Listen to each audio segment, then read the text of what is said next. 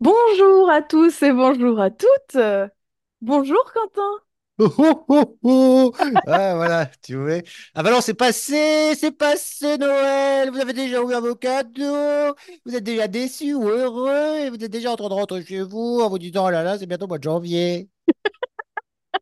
La relève de Yann Marguet est assurée. Allez, on se retrouve après le générique.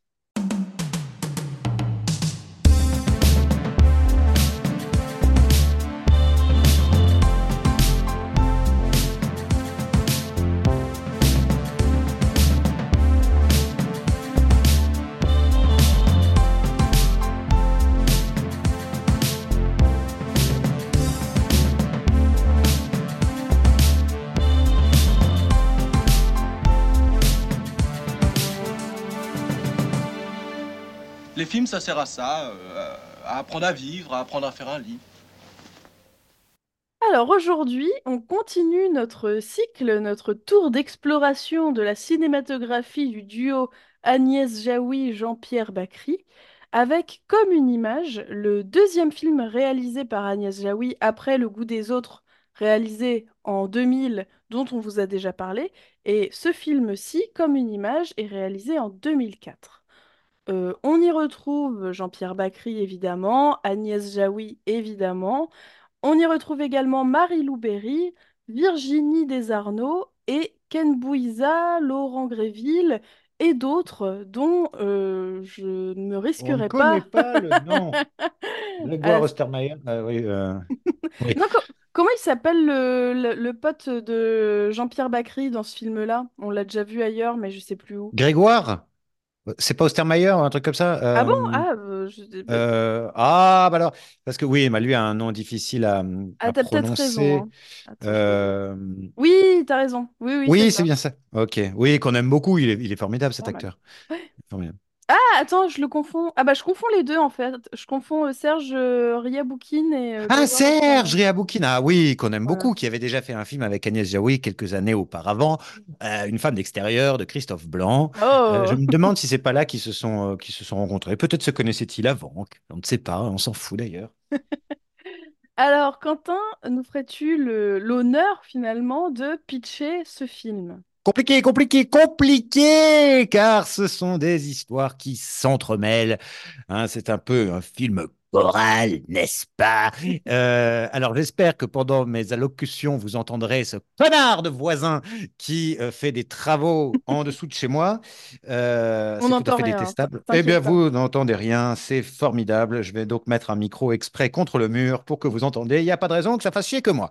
Alors, oui. Alors, comment, comment on pourrait faire très simplement? C'est difficile de savoir quel personnage suivre pour faire un résumé, mais disons qu'il y a trois histoires. Euh, l'histoire de euh, Lolita, qui est la fille de, euh, du personnage interprété par Bakri, Étienne Cassard, et qui est une jeune femme mal dans sa peau, qui fait de la musique classique, enfin du chant classique, bon, qui a comme prof Agnès Jaoui, Sylvia, qui se trouve être la compagne de Pierre, Pierre qui est un écrivain plutôt pas très connu, plutôt qui ne gagne pas sa vie, un écrivain quoi finalement. Et euh, donc de l'autre côté, Cassard, Étienne, le père de euh, Lolita, qui lui est l'écrivain à succès. Voilà, bon, alors ça, c'est pour poser les personnages. Et évidemment, eh bien, euh, évidemment, grâce à Lolita, euh, c'est bien la seule chose euh, pour laquelle on peut la remercier dans ce film. eh bien, le, Pierre et Sylvia vont rencontrer euh, l'écrivain connu, et donc évidemment, ça va avoir assez vite une petite une petite incidence sur la sur la carrière de Pierre, même si son troisième livre qui paraît, jusque-là, ça a été plutôt des petits petits succès, des tout petits succès, des succès nounés, je ne sais pas comment dire. Euh, bon, bah là, même avant de le rencontrer, il se trouve qu'il a une bonne critique dans le monde et tout. Donc, bon, voilà. En fait, euh, ces personnages donc, vont se côtoyer de, de, plus en plus. Et puis, euh, le film va surtout parler ben, de qu'est-ce qui se passe. Euh, quand on rencontre le succès, hein, on pourrait Mm. presque dire, ou comment les gens changent. Et dans ce cas-là, ce serait un film qui ressemblerait par beaucoup d'aspects bien plus à euh, Cuisine et euh, dépendance. Merci beaucoup, qu'à hum, un air de Euh, famille. oui. Voilà, voilà, voilà, voilà, voilà. Euh, bon. Donc, ça, c'est le pitch. Alors, euh, tout de suite, disons-le, hein, euh, vraiment, moi, je trouve, j'ai- j'aime beaucoup ce film. Je le trouve vraiment très, très bien. Euh, à tous les niveaux. Il est là encore assez euh, cruel, assez, assez dur, parce que, ben, en fait, il n'y a strictement ou presque aucun personnage qui soit véritablement droit dans ses bottes. Mm, mm. En fait, le personnage qui semble être le plus droit dans ses bottes, euh, enfin le, le moins corrompu, on pourrait dire, c'est celui interprété par Agnès Jaoui Sylvia. Mais Sylvia, elle aurait voulu dire non à Lolita pour le groupe de chant parce que ça lui fait des heures de boulot en plus et ça l'emmerde et elle travaille trop et machin et machin. Mais quand elle apprend que son père, c'est Étienne Cassard et comme elle a beaucoup, beaucoup d'estime pour cet auteur, eh bien évidemment, elle ne va pas lui dire non et elle va lui dire oui. Et euh, c'est vrai que ça fait d'elle aussi un personnage qui euh, eh bien, est un peu corrompu. Alors peut-être moins que d'autres, euh, mais quand même. Oui. Alors Alénis, Eh ben écoute, euh, encore une fois, euh, très bonne expérience, très bon euh, euh, film très très chouette que j'ai regardé à nouveau avec euh, mon compagnon Gaëtan. Donc on Bon, euh, lui, a... alors lui, euh, il est dans toutes les émissions. Maintenant, à chaque fois que tu places son nom, il va faire les courses ou je sais pas comment ça s'organise Non chez vous mais maintenant que vous êtes je, là-haut. je, je me souviens pas s'il a fait des commentaires sur le film, mais si jamais je- j'en sors, voilà, je le dis euh, dès à présent. Mais, euh, mais ouais, ça nous a beaucoup plu à tous les deux du coup. Et, euh, et comment dire, moi, le- la seule petite chose qui m'a un peu, euh, que j'ai trouvé un peu triste, c'est que d'habitude, c'est pas Bakri le vrai méchant de l'histoire, entre gros Hmm. guillemets, c'est-à-dire celui qui s'avère être vraiment euh, euh, pas sympa avec les autres. Et donc, j'étais un peu triste parce que euh, je- j'aime trop, euh, je- j'aime trop cet acteur pour euh, le, le voir intégrer ce, ce personnage, mais qui est un personnage extrêmement euh, intéressant. D'autant plus qu'au début, c'est un peu euh, le seul qui arrive à dire merde aux autres, Oui. à un peu envoyer chier les autres, à voilà, à pas se laisser faire. On le voit au tout début dans la première scène avec le taxi où euh, Ah oui. justement sa fille arrive en taxi et lui arrive avec sa, sa, sa compagne. Et vraiment, il envoie un peu chier le, le, le conducteur qui parle, euh, qui parle Très assez mal à sa, fi- à sa fille, ouais, voilà. Oui, oui. Mais on se rend compte que finalement, euh, sous couvert de, comment dire, euh, de, de caractère, enfin, je sais pas trop comment l'exprimer, euh, il va s'intéresser principalement à lui et pas tant aux gens qui l'entourent, et Oui. d'autant, enfin, voilà, et surtout aux femmes qui l'entourent d'ailleurs. Il un... Mais faut dire que le pauvre homme est quand même entouré de d'assez belles femmes un peu partout. C'est le problème, c'est le Ah problème de ce milieu. C'est le problème, c'est le problème de ce milieu. Tu sais bien, on est là, on veut rien, on est juste là pour écrire un livre ou je ne sais quoi. Et toutes ces femmes qui se prélassent autour de nous, la tentation est terrible. On ne peut pas toutes les repousser. Alors parfois, eh bien, on succombe à la tentation avant qu'elle ne s'éloigne, comme disait ce brave Oscar Wilde. Euh, oui, alors bon, effectivement, son autorité vient aussi un petit peu, on le comprend, de euh, sa position sociale. C'est-à-dire que de toute évidence, euh, c'est un auteur vraiment reconnu. On ne saurait pas trop à qui le comparer euh, dans les auteurs d'aujourd'hui, euh, parce que c'est à la fois un auteur qui a l'air d'être reconnu, bon, d'un point de vue littéraire, mais aussi visiblement financièrement, on s'en sort très très bien, quoi. hein. Et ça, c'est vrai que, je sais pas, peut-être à part Philippe Solers, qui est un petit ange parti trop tôt. Euh, Pardon pour ceux qui adorent Philippe Solers. Euh, mais je ne sais pas trop ouais, qui, qui, euh, qui, qui serait l'auteur français auquel on peut penser, parce que nos auteurs français sont des gens, euh, enfin les auteurs très reconnus dans le monde littéraire sont des gens plutôt discrets, euh, ouais. qui s'affichent pas dans les, euh, je dirais comme ça, qui n'affichent pas leur pognon, ou des, des trucs comme ça.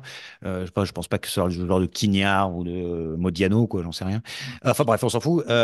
Mais, mais voilà, bon.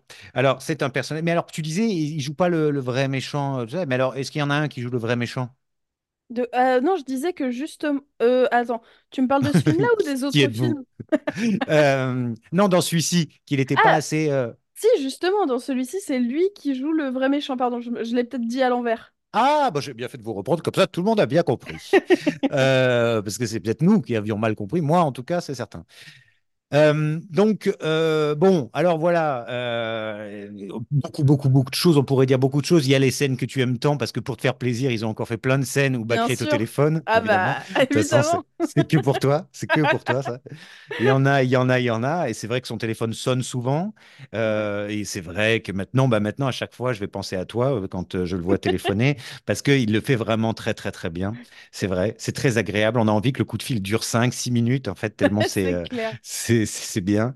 Euh, et puis bon, c'est vrai qu'on a un peu envie d'être comme lui. C'est vrai qu'avec le, le chauffeur de taxi, mais même avec deux, trois autres, notamment euh, quand euh, il y a cette histoire de de d'édition rachetée, enfin bref, euh, euh, comment il se comporte avec le nouveau grand patron, euh, c'est quand même des, des scènes où on voudrait tous avoir un petit peu son, son aplomb et son Mm. assise euh, pour ne pas se mettre à genoux, comme tant d'autres le font.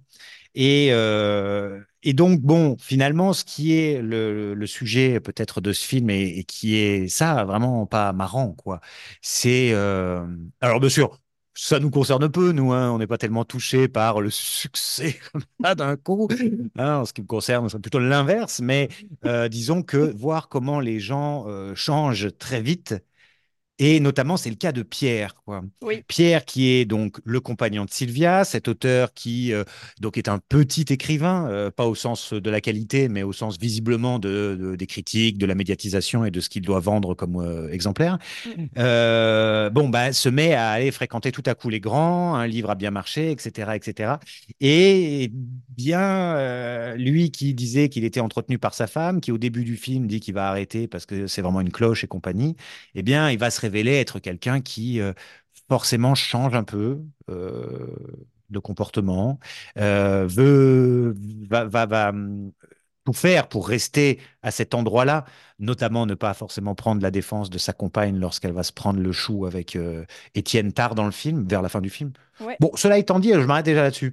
Euh, j'ai revu pour la vingtième fois le film, et puis donc il y a cette scène, ils s'engueulent là, Étienne et euh, Sylvia, et Sylvia va dans sa chambre et dit à son copain, bon moi je plie les gaules là, je me casse, c'est un connard, et il lui dit, bon tu vois, j'ai rien dit, machin. Bon alors évidemment on a envie de dire, ah, salaud, salaud, lâche, euh, bon, Euh, et en même temps, euh, qu'est-ce Bah, qu'il aurait, qu'est-ce qu'il aurait pu dire?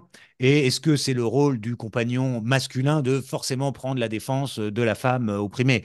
Euh, c'est-à-dire que je me suis posé la question en revoyant pour la vingtième fois le film, de dire, est-ce que, euh, à quel moment en fait on est euh, paternaliste, où on est dans le patriarcat, et à quel moment finalement, bon, bah, c'est aussi, tu te démerdes. Enfin, je veux dire, je vais pas venir te défendre, t'as pas besoin en soi que je te défende. Elle lui tient bien tête aussi à l'autre. Donc, mm, euh, c'est là que, en fait, ce qui, ce qui est, euh, ce qui est euh, peut-être le plus, le plus remarquable, c'est que non seulement il fait rien, mais qu'il se lève pas au moment où elle part, il pourrait l'accompagner, il pourrait, bon, voilà, c'est qu'il reste vraiment piteusement là mm. en jouant la Suisse, alors que c'est surtout qu'il veut pas se prendre le, le bec avec Étienne, il a trop peur. euh, J'imagine Bah, que c'est ça. En fait, c'est un peu ce qui le rend euh, lâche. C'est pas tant qu'il euh, prenne la défense tout de suite de son de, de sa compagne euh, comme euh, le, le bon le, le bon le pro-chevalier qu'il devrait être. C'est Hum, c'est plutôt le fait que il fasse le dos rond depuis déjà un petit moment vis-à-vis d'Étienne, qu'il c'est se vrai. laisse faire déjà même dans leur euh, rapport euh, l'un à l'autre, sans forcément Ouais. parler des gens autour, et que donc c'est une preuve de plus qu'il n'ose pas l'ouvrir parce qu'il n'a pas envie d'être euh, exclu de ce cercle très proche autour d'Étienne.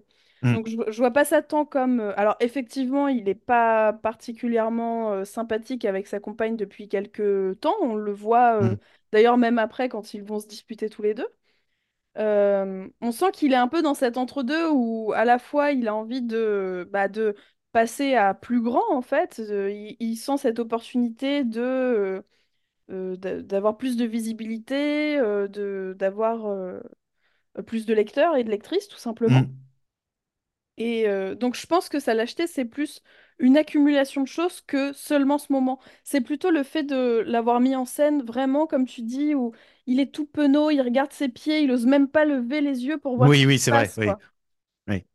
C'est pas tant, euh, tu vois, Oui, c'est vrai que c'est, c'est, il, il manque un peu de, hum, il manque de caractère euh, et euh, oui, oui, il est très docile en fait. Il est rendu docile par cette situation où forcément depuis qu'il a quelque chose, ben bon, ben ça c'est très humain. hein, euh, il a très peur de le perdre. Mais c'est vrai que c'est le personnage qui change le plus parce que, parce que, parce que, parce que, bon, ben parce qu'il fait des émissions de télé de merde et compagnie, mais aussi parce que il abandonne Félix, si ma mémoire est bonne, donc Serge Raboukine. alors qu'au début, il disait l'inverse. Il disait Félix, il me traîne comme un boulet. Euh, son livre euh, de photos va pas sortir parce que c'est moi qui dois faire les textes. Mm. Et au moment où euh, la, la, la, la vapeur s'inverse, je, je suis pas sûr que la vapeur puisse s'inverser, mais enfin vous m'avez compris, n'est-ce pas? Euh, Eh bien, en fait, il a, il a lâché quoi. Il est trop Ouais. occupé à faire d'autres choses et donc il fait pas les textes pour Félix. Et il y a cette, il y a cette scène vraiment où c'est là qu'ils sont vraiment brillants tous les deux. Jaoui et Bakri, c'est que, tu sais, il y a cette scène où Félix et Sylvia regardent Pierre passer dans cette émission qui est l'émission qui ressemble donc très fort à Ardisson. Hein, Ouais, c'est c'est euh, c'est à peine caché, quoi. C'est tout le monde en parle ou je ne sais quoi. Et euh, l'émission se termine et ils discutent un peu et ils discutent de l'éditrice de, de, de Pierre euh, et, et pourquoi, tu vois, ils sont en froid, tout ça, machin. Donc l'éditrice qui est interprétée par Michel Moretti, que j'aime beaucoup, moi. Et, et donc il y a cette espèce, il y a ces, ces deux répliques où euh, Sylvia dit à Félix, ah mais je sais pas ce qu'elle a, euh, son nom m'échappe là, mais euh, elle a changé. Edith, je crois, c'est Edith. Edith, Edith, je sais pas, Edith, je trouve qu'elle a changé ces derniers temps. Et puis Félix la regarde et il fait, bah, tu sais comment c'est. Elle, elle trouve que c'est vous qui avez changé. Mm. Et c'est juste cette réplique, elle, elle résume le- le- l'histoire de l'humanité, quoi. C'est-à-dire comment euh, les amitiés se brisent ou s'étiolent et euh, comment finalement, bah, on veut jamais être celui qui est responsable. Donc on, on se dit toujours que les autres ont changé. Ah, qu'est-ce qu'ils sont comme ça maintenant? Ah, ils sont devenus comme ci, ils sont devenus comme ça. Parce qu'évidemment, c'est beaucoup plus facile de porter un regard sur les autres que sur nous. Euh, c'est sûr que si on se regardait en disant putain j'ai changé, je suis vraiment devenu une grosse merde. Bon, bah évidemment si les gens étaient capables de faire ça, il y aurait pas de guerre, tout le monde s'aimerait, enfin ça irait plutôt pas trop mal. Mais euh, et puis, et puis peut-être que c'est vrai, peut-être que c'est voilà, peut-être que vraiment c'est les autres parfois qui ont changé. Bon, là de toute évidence, si ce n'est pas Sylvia, c'est de toute évidence Pierre qui a Oui. changé. Et de toute façon il a changé parce que il a déjà projeté à ce moment-là, c'est pas encore fait je crois, mais il a déjà projeté de la quitter. Edith pour euh, changer d'éditeur bah, parce qu'il y a du pognon à se faire chez, euh, chez Cassard. Tout à fait. Sylvia, c'est c'est presque un petit peu le personnage de l'entre-deux, c'est-à-dire que Ouais. elle suit le chemin de son compagnon Pierre sur euh, euh, cette noto... enfin, elle euh, glisse un peu sur cette notoriété, tout en voyant bon- bien que elle-même est un peu mise de côté par lui, Ouais, euh, qu'elle-même fait un peu partie de son ancien monde. c'est Donc, exactement ça. euh, elle est vraiment un peu dans l'entre-deux, quoi. Et d'ailleurs, le film se finit sans qu'on sache bien euh, ce qui va se passer. Parce qu'on disait l'autre fois pour d'autres films que c'était ces soirées qui finissent mal, c'était pas prévu et où vraiment il y a des choses qui vont être euh, a priori brisées à tout jamais. Mm. Euh, le film se termine quand même avec au moins une réconciliation légère, enfin même deux, c'est-à-dire euh, Lolita et son, son copain Fabien, Sébastien. Et quand même une légère réconciliation entre le père et la fille. Mais en revanche, Sylvia est partie. Donc on imagine bien que là c'est terminé avec, en tout cas avec Étienne Mm. Cassard et euh, Pierre ne l'accompagne pas. Il dit je te préviens, moi je pars pas. Donc euh, on n'a pas de suite à ça. Mais enfin on peut raisonnablement penser que euh, le couple euh, Pierre Sylvia, vous prenez des notes hein, les auditeurs. Euh, Enfin, les, les deux auditeurs. D'ailleurs, j'en profite pour faire un petit coucou à nos deux auditeurs, à ma tante Marie-Hélène et à mon oncle Pierre. Ce sont les deux seules personnes qui nous écoutent. Je vous embrasse faux. très fort. On les embrasse, mais c'est faux ce que tu dis. On fait des bisous Euh, aux autres aussi. Ah bon? Bah, S'il y en a d'autres, d'accord. Euh, et qu'est-ce qu'il fait ton papa dans la vie? Ah, C'est lui, on va lui faire coucou alors le papa. Euh, bon, et donc, euh, oui, non, c'est assez cruel de pas. hum, de pas de pas savoir ce qui leur arrive parce Mm. que euh, ça fait forcément c'est la fin et ça fait écho au début où on se dit alors ça ça arrive très souvent dans ce genre d'histoire où il y en a un qui a du, du succès mais c'est de se dire que Sylvia vraisemblablement effectivement a été celle qui euh, a encouragé tant et plus son compagnon qui a alors c'est un peu petit de ma part mais enfin qui l'a entretenu de toute évidence Mm. pour qu'il puisse ne faire que ça et, euh, et on peut imaginer que lui, maintenant qu'il a du succès, non seulement il lâche son éditrice, mais peut-être qu'il va aussi lâcher sa femme pour aller baiser des putes. Et euh, c'est quand même pas joli, joli. Voilà. Bon. Alors, qui ne l'a pas fait, bien sûr, que celui qui me jette la première pierre, d'accord, mais enfin, quand même. Moi, aujourd'hui, je suis la morale. Moi, je j'arrive pas trop à savoir. Je pense que c'est pour le coup, j'ai je vois les enfin, je suis peut-être plus optimiste que ce Ah. que euh, la fin du film laisse penser. Pour moi, euh, Pierre, il est malgré ce- sa lâcheté sur le moment, j'ai l'impression qu'il est quand même pas hum, aveugle et qu'il se rend compte un peu des choses. C'est-à-dire qu'il se rend compte qu'il se met un peu à quatre pattes devant euh, l'autre auteur, devant Étienne. Mm. Euh, notamment la scène où il mange du lapin alors qu'il déteste Eh oui. ça. Enfin voilà, ça fait déjà plusieurs fois qu'il fait des choses un peu euh, contre, euh, contre ses valeurs ou contre ses goûts.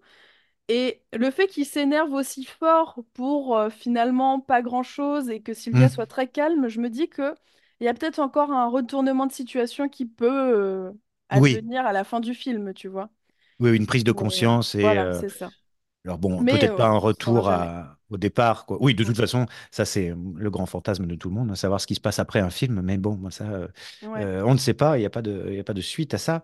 Mais euh, en tout cas, oui, c'est, c'est- cette fin est quand même, euh, est quand même assez malheureuse parce que bah, on a, on aimerait bien que tout aille bien, mais en fait, euh, tout ne peut pas aller, quoi. Euh, Et euh, même puisque les regards sont tournés vers Étienne, euh, Étienne est ce personnage qui en fait euh, euh, crée lui-même un peu la discorde parce que euh, quand il apprend que, alors on ne sait pas si c'est à, à cause de ça, mais visiblement un peu quand même, quand il apprend Mm. qu'il va plus être le seul à aller sur euh, le, le congrès sur la littérature européenne et que en fait Pierre a été choisi pour y aller aussi avec lui comme deuxième auteur français, c'est à ce Mm. moment-là qu'il décide.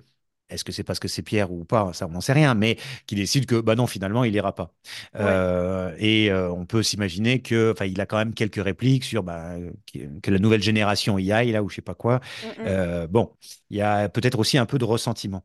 Il y a un, un- un personnage qui m'intéresse parce que, on je l'ai dit au début dans le résumé, c'est un peu par ce personnage que toutes ces rencontres peuvent se produire. C'est celui de Lolita, donc interprété par Marie-Lou Berry, et qui, à chaque fois, mais il n'y a rien à faire, hein, en fait, est quand même strictement le personnage le plus casse-couille du film.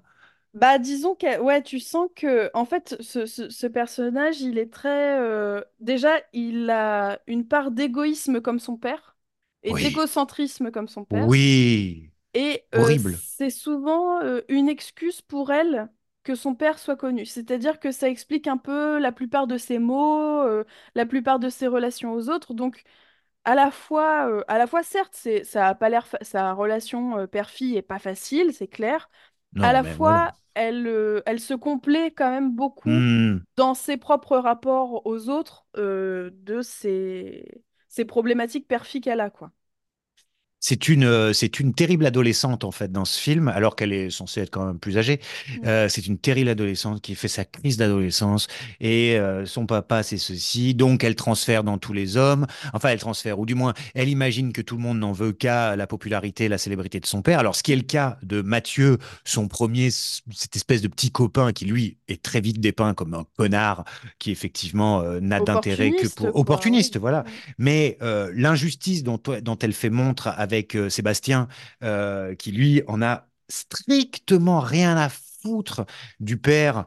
Euh, et bon, il va y avoir ce quiproquo qui certes va se régler à la fin du film, mais euh, il est en fait d'une gentillesse ce garçon parce que une fois que euh, elle lui a dit les pires horreurs, hein, en, en croyant que lui aussi n'avait été qu'intéressé, euh, très franchement, il aurait pu avoir plus d'orgueil et lui dire bah là ma petite cocotte, tu te démerdes maintenant parce que ça va peut-être bien, tu vois, d'être toujours mis sur la sellette, euh, Mm. euh, jugée. Enfin, voilà, elle est, elle est très très méfiante et en même temps, c'est elle qui ramène son père au centre de tout constamment. C'est-à-dire que Ouais. les gens sont pas forcément en demande euh, par rapport à par rapport à ça. Donc c'est c'est un personnage qui euh, qui fait quand même doucement chier euh, et qui est qui potentiellement par bien des aspects, s'il n'y avait pas cette petite réconciliation à la fin avec le père, ça y- ça serait pire. Donc heureusement il y a ça, mais qui en- par bien des aspects pourrait presque en plus briser le ménage de son père. Enfin bon, voilà, elle a aussi les responsabilités quoi, comme comme comme personne. Et donc c'est un Ouais, personnage alors là, qui je suis pas tout à fait d'accord avec toi. euh, comme toi. Alors attends. euh, Ah ouais, parce qu'ils ils viennent de se remettre ensemble avec euh, Bimbo, là, avec sa, sa jeune femme. Oui, Et, euh, et tu sais, elle pique une dernière crise euh, euh, avant de partir. Et puis, à la fin, quand elle revoit son père, elle lui dit Dis bien à Karine que euh, je l'aime bien, euh, c'est pas de sa faute et tout. Et donc, cette excuse sonne quand même enfin, euh, arrive enfin, parce que bah, Karine, elle en prend plein sa gueule tout le temps, oui, parce que bah, elle n'a pas le droit de se plaindre de quoi que ce soit, parce que sous prétexte qu'elle, elle est bien gaulée, euh, elle n'aurait pas le droit d'avoir peur de prendre des kilos, parce que l'autre, elle est obèse. Bon, bah, je suis désolé, chacun sa merde. Ah Oh, oui, et puis je suis désolé, mais prendre 2 kilos quand on fait sa taille à elle, ça se voit beaucoup plus que pour, euh, pour Lolita. Voilà. putain, Ah si, ah bah oui. Oh salaud, salaud, son adresse, allons le brûler, vive le wokisme, oui. Bon, Alors, pour revenir oui, sur ce que tu viens de dire, je euh, euh, je suis d'accord avec toi. Le fait que Lolita se rende compte que, effectivement, elle n'a pas envoyé chier tout le monde parce que son père se comporte comme un connard, c'est un fait. Voilà. Mais par contre, dans ce- en ce qui concerne le ménage de son père et de sa nouvelle compagne, qui effectivement est très jeune, très belle, etc., euh, il ne peut pas s'empêcher de l'envoyer chier et de lui envoyer des pics devant tout le monde. Bien On le sûr. voit au repas, de fa- au, au repas où il y a les- la famille, les amis. On le voit à la fin quand il lui dit, Ah bah bravo, hein, c'était vraiment utile ce que tu viens de lui dire. Enfin voilà. Il- là pour le coup, euh, c'est, Ah, mais est c'est un- il est lui-même. euh, odieux. voilà, on est Alors, en d'accord. revanche, lui, je le rachète pas. Lui, il est odieux avec elle, et même après s'être fait larguer une première fois et avoir pleuré tout ce qu'il pouvait, euh, il recommence de plus belle, en fait. Bon, Oui, voilà. démonstration qu'en fait, ça change pas. Mm, mm. Et bon, parce que, et en plus, c'est très facile. C'est très facile parce que elle répond pas beaucoup. C'est très facile pour lui. Il a 25 ans, 30 ans de plus qu'elle. Bah, Voilà, il l'écrase par son euh, aura, etc. Et ouais, ah non, non, mais c'est, il est, il est, euh, il est pas chouette, hein, ce personnage. Parce que non seulement il rabaisse sa femme euh, tout le temps, mais en plus, alors sans aller forcément jusqu'à euh, passer à l'acte, évidemment, mais enfin, il est quand même, euh, voilà, euh, il souligne bien, enfin, il aime bien les, les belles femmes, et donc euh, il s'en cache pas. Alors, Bah, je dis pas qu'il faut c'est, s'en cacher, c'est... mais Oui, et puis c'est appuyé, quoi. Je parlais de misogynie au début parce que vraiment, il- c'est alors c'est pas qu'il les c'est pas qu'il les méprise, mais c'est qu'il les prend pas du tout en considération en tant qu'être humain en fait. À chaque fois Mm. qu'il parle d'une femme, c'est pour parler de son physique. Effectivement, quand sa fille chante, ça l'intéresse pas. Quand sa femme lui dit quoi que ce soit, ça l'intéresse pas. Quand Sylvia remet en doute son autorité, il lui il lui hurle dessus. Mm. Donc euh, c'est pas tant que alors oui, il peut être euh, séduit ou voilà, mais c'est surtout et je me suis rendu compte que euh, il a cette relation-là aux femmes, mais en fait aux personnes en règle générale. C'est-à-dire qu'il sûr. s'intéresse pas à grand monde à part lui-même. Ben oui, et oui. Et c'est vrai que c'est à l'image de cette scène où, même si en vrai, En vrai, on- enfin, moi, j'arrive à le comprendre, euh, ce, ce moment où il sort du, du concert parce qu'il a plus d'inspiration depuis des mois et puis il a enfin un truc et il, il veut à tout prix l'écrire. Mm. c'est bon, c'est humain, trop humain. Mais en tout cas, l'idée est bonne, quoi. C'est-à-dire que il sort euh, parce que ça, c'est plus important que d'écouter sa fille. Bon, Ouais. euh, en vrai, je suis assez d'accord avec lui. Mais euh, non, mais si- non, mais parce que voilà, j'en ai rien à foutre de son truc de chant. Mais euh, c'est vrai qu'en tant que père, euh, c'est quand même extrêmement, euh, extrêmement maladroit. Et puis le pire, c'est que ça, c'est rigolo, c'est qu'il il vend la mèche tout seul parce qu'il était sûr que Sébastien l'avait dit. Et il le dit à sa fille qui ne savait même pas qu'il n'était pas resté tout du long. Bon, voilà. Alors ça, c'est plutôt rigolo aussi. Ça aussi, c'est une façon de désamorcer certaines situations qui sont vraiment dramatiques. Ils arrivent à les, à les désamorcer parce que ce moment est vraiment hilarant. Euh, là, il est penaud. quoi. Il dit putain, je suis vraiment trop con. Je ne savais pas. voilà. Et bon, voilà. Alors. euh, il y, a, il y en a un dont on n'a pas vraiment le temps de parler parce que le- le- l'heure tourne, mais euh, Vincent, donc l'assistant, euh, donc euh, que Grégoire, euh, bon, j'appelle Ostermayer, j'espère que c'est bien son nom. Osterman, je crois. Ah oui, bon voilà, Osterman. ah oui, parce que Ostermayer c'est le, au théâtre. oui. Oui. Ouais. Bon voilà, bah, comme ça j'ai j'ai parlé des deux. Euh, je vous recommande la dernière création de Ostermayer, euh, qui, qui, tu sais, cette réplique qui dit, où il dit qu'avant de, de travailler pour Étienne, il était dans le terrorisme. Je, trouve ça extrêmement drôle euh, d'avoir ça comme, euh, comme, euh, comme CV, quoi. Voilà. De, de 80 à 97, j'étais dans le terrorisme. Ça marchait. Bon, c'était pas ça encore. Ça n'avait pas pris son envol comme en deux, après, après 2001, où là, vraiment, c'est devenu. Oh Oh, Oh alors, c'est moche. Euh, voilà. Bien. Voilà. Bon, en tout cas, euh, en tout cas, bon, il faut aimer euh, le, le chant classique, hein, parce qu'il y, en a- il y en a de partout. Ouais. Jaoui a pu réconcilier, enfin concilier plutôt, euh, deux de ses passions, hein, la, la musique et euh, le, le cinéma. Et c'est vrai que euh, je crois que oui, Jaoui, je crois qu'elle chante elle-même. C'est peut-être euh, Marie Louberry, je sais plus si elle est doublée ou il me semble qu'il y en a un qui est doublé. Elle est, Euh, en tout cas, c'est marqué dans le générique de fin qu'elle a un doublage pour la voix, mais je sais pas si c'est pour toutes les scènes de chant, il me semble. Enfin, oui, peut-être pas toutes, ouais. peut-être quand elle chante bien, en fait. Mais Oh alors, eh, alors que Agnès, je crois que c'est vraiment elle qui chante. Bon, on reconnaît sa voix et c'est vrai qu'elle chante très bien.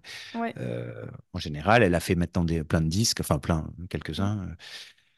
Voilà, voilà. Voilà, voilà, Je voilà. sais pas ce hein. que j'aurais voulu ajouter d'autre. Moi, j'ai trouvé ça intéressant aussi, le... ce fameux mythe de euh, quand on rencontre une idole, ça désacralise complètement, voire ça nous dégoûte de cette idole. Mmh, ça alors. Ça C'est alors. pas Moi, vrai. ça m'est jamais arrivé, moi. Bien là, bah, c'est, c'est- faudrait que ça arrive. Faudrait que les gens, ils seraient parfois pas tout à fait dans la vie comme ils sont, comme l'image qu'on a d'eux. Ils mentiraient un petit peu sur les plateaux de C'est télévision. pas vrai. On croirait qu'ils sont gentils alors qu'en fait, ils sont méchants. Et un, Oh. un autre truc qui m'a fait penser à toi, c'est le rapport à l'écriture des deux personnages. que Mhm. euh, c'est justement euh, leur... euh, Pour les deux, je crois que ce qui... le livre qui a le plus de succès, c'est le livre qu'ils préfèrent le moins. Oui, Tu sais, qui, a, qui, qui est le plus léger, en fait. Ce oui, oui, c'est c'est ce ça. que ce dit qui, euh, Sylvia à un moment. euh. euh, ce que dit Bakri, il dit c'est toujours le moins bon qui, qui marche ou un truc comme ça. Oui. Bah toi c'est pareil, Oui, celui-là qui a marché. tu vois. Allez, il, est tellement mauvais. Est- Bah alors oui, sauf que bon, moi j'ai pas vraiment de le recul nécessaire parce que j'en ai aucun qui a marché. Donc je sais pas quel est le plus mauvais. Ça pourrait m'aider ça. mon Si t'as une point... idée toi? Non, non, mais mon point, c'était aussi que même quand... Enfin, je veux dire, euh, je parle pas de notoriété euh, mondiale Ah oui, nationale, mais de, de jamais être pleinement satisfait de ce que tu as fait parce que aussi tu as ce, ce rapport au euh, lectorat où tu te dis, ah putain, c'est nul. Enfin, tu vois, oui, oui, exact. dévaloriser ton travail alors que c'est déjà Oui, d'écrire un livre, quoi. tout à fait, tout à fait. Voilà. C'est bien Bref, vrai. bref. Voilà, et ben on arrive à, la fin de cet épisode. La semaine prochaine, le dernier Oui, du cycle. Tout à fait. euh, la place publique. Recommandations à? Oui, je, ça m'a fait penser ce qu'on a raconté au film Orphée de Jean Cocteau sur le rapport entre le vieux poète et le jeune poète. C'est un film euh, ancien hein, que j'aime énormément, que je revois quasiment tous les ans. Et donc, euh, si vous n'avez pas eu l'occasion de le voir, je vous le conseille. Ah, bah tiens, ça me donne une idée, moi qui n'avais pas de recommandation. J'allais dire, euh, allez vous faire cuire le cul, mais euh, euh, dans le même genre, avec Jaoui également, euh, il y a ce film de François Favras qui s'appelle Le rôle de sa vie, avec Jaoui et Karine Viard, Ah, film, euh, là pareil, que je- fâcheuse tendance à, à revoir un peu tous les ans, comme ça. Là, en période de Noël, n'est-ce pas? Ça pourrait être le coup de le revoir. et qui, voilà, bon, Jaoui est une actrice célèbre, et puis Karine Viard va se retrouver à être un peu à son service, mais c'était une fan au départ et euh, blablabla. Et c'est vrai que le, le film, bah ça, c'est, je, euh, oui, euh, est-ce que c'est pas d'ailleurs, voilà, c'est un peu, je pense que c'est un peu une, Ouais. ah oui, bon bah voilà. De toute façon, on arrive à un stade où il est tout à fait possible que je fasse euh, 15 fois les mêmes recommandations parce qu'on a fait trop d'émissions. Est-ce que je vous ai raconté la fois où j'étais avec bon, voilà, voilà, voilà. Donc très bien. Eh ben. On vous souhaite à la semaine prochaine, parce que qu'est-ce qu'on peut vous souhaiter? Noël, c'est passé. On, on vous souhaite à l'année prochaine. Ah oui, on vous souhaite à l'année prochaine et puis des cours de grammaire, évidemment, évidemment. Et puis, euh, bah, on vous embrasse, hein. Bonne année. Allez, salut! Au revoir.